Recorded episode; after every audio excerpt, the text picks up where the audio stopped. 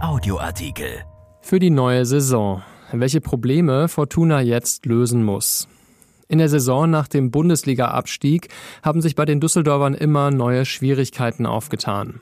Die sportliche Leitung braucht ein sehr gutes Händchen, um die vielschichtigen Probleme zu lösen. Von Bernd Jolitz.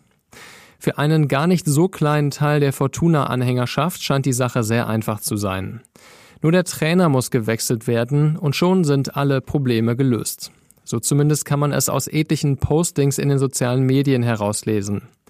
Doch die mit etwas mehr Realitätssinn ausgestatteten Mahner, die es bei Facebook und Co. natürlich auch gibt, haben längst erkannt, sicher ist es möglich, dass ein neuer Chefcoach in der kommenden Saison einen Schub bringen kann. Und es gibt viele Argumente dafür, dass frische Ideen auf dieser Position sogar erforderlich sind. Doch die einzige Baustelle, auf der der Zweitligist arbeiten muss, ist das ganz sicher nicht. Die Düsseldorfer haben in dieser höchst durchwachsenen Spielzeit ein kompliziertes Problem offenbart. Es krankt schlichtweg an immer neuen Stellen. Man erinnere sich nur an das erste Saisonviertel.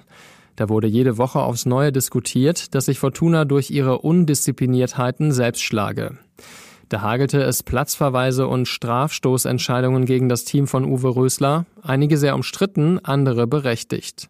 Nun hat es an den vergangenen 15 Spieltagen nur noch einmal Gelb-Rot gegen Florian Hartherz gegeben, im selben Zeitraum und zudem im selben Spiel gegen Kiel auch nur noch einen Elfmeter. Und doch hat sich an der Tabellensituation nichts Wesentliches verändert. Ziemlich früh in der Saison kristallisierte sich dann heraus, dass der Mannschaft ein Kreativspieler im Mittelfeld fehlt. Das ist fraglos immer noch so, doch hat Fortuna es in den jüngsten beiden Partien in Sandhausen und gegen den VfL Bochum auch mit der kampfbetonten Schaltzentrale Adam Botzek und Marcel Sobotka geschafft, den Ball schnell nach vorn und die Spitzen in Position zu bringen. Geholfen hat es der Truppe trotzdem nicht, denn trotz etlicher Chancen gelang kein Treffer. Und da war sie nun, die nächste Baustelle. Und diese kam völlig unerwartet, denn wenn Fortuna in einem Mannschaftsteil besonders stark besetzt schien, dann war es im Sturm. Ruven Hennings, Kenan Karaman, David Kovnatski, Emanuel Ioha. Um dieses Quartett beneidete die Düsseldorfer die ganze Liga. Und selbst wenn man berücksichtigt, dass Ioha krankheits- und verletzungsbedingt bislang keine Rolle spielen konnte, so hätten die drei Verbliebenen doch für hinreichend Sturmwirbel sorgen müssen. Tatsächlich hält sich ihre Trefferquote in engen Grenzen. Hennings 8, Karaman 7, Kovnatski 3 Tore. Zu wenig für die eigenen Ansprüche, zu wenig aber auch für die herausgespielten Torchancen. Und für die neue Saison scheint zudem klar, dass Karaman den Verein verlässt, denn sein Vertrag läuft Ende Juni aus, dann kann er ablösefrei gehen. Damit aber nicht genug. Lange Zeit konnte sich Rösler zumindest auf seine Defensive verlassen.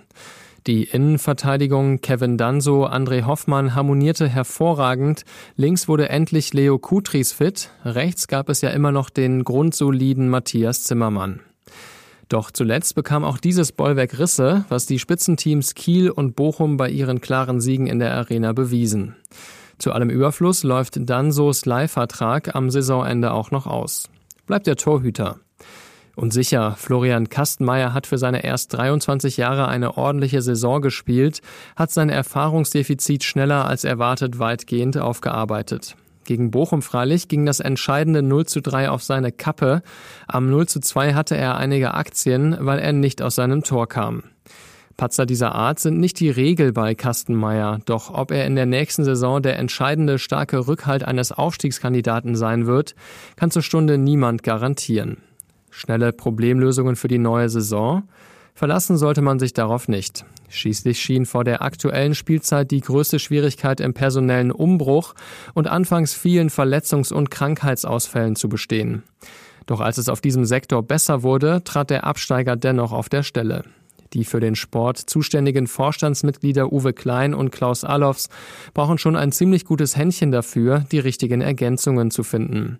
Kein leichter Job angesichts der Finanzsituation, die durch die Corona-Krise ganz sicher nicht besser geworden ist. Dieser Artikel ist erschienen in der Rheinischen Post am 30. März und bei RP Online. RP Audioartikel. Ein Angebot von RP Plus.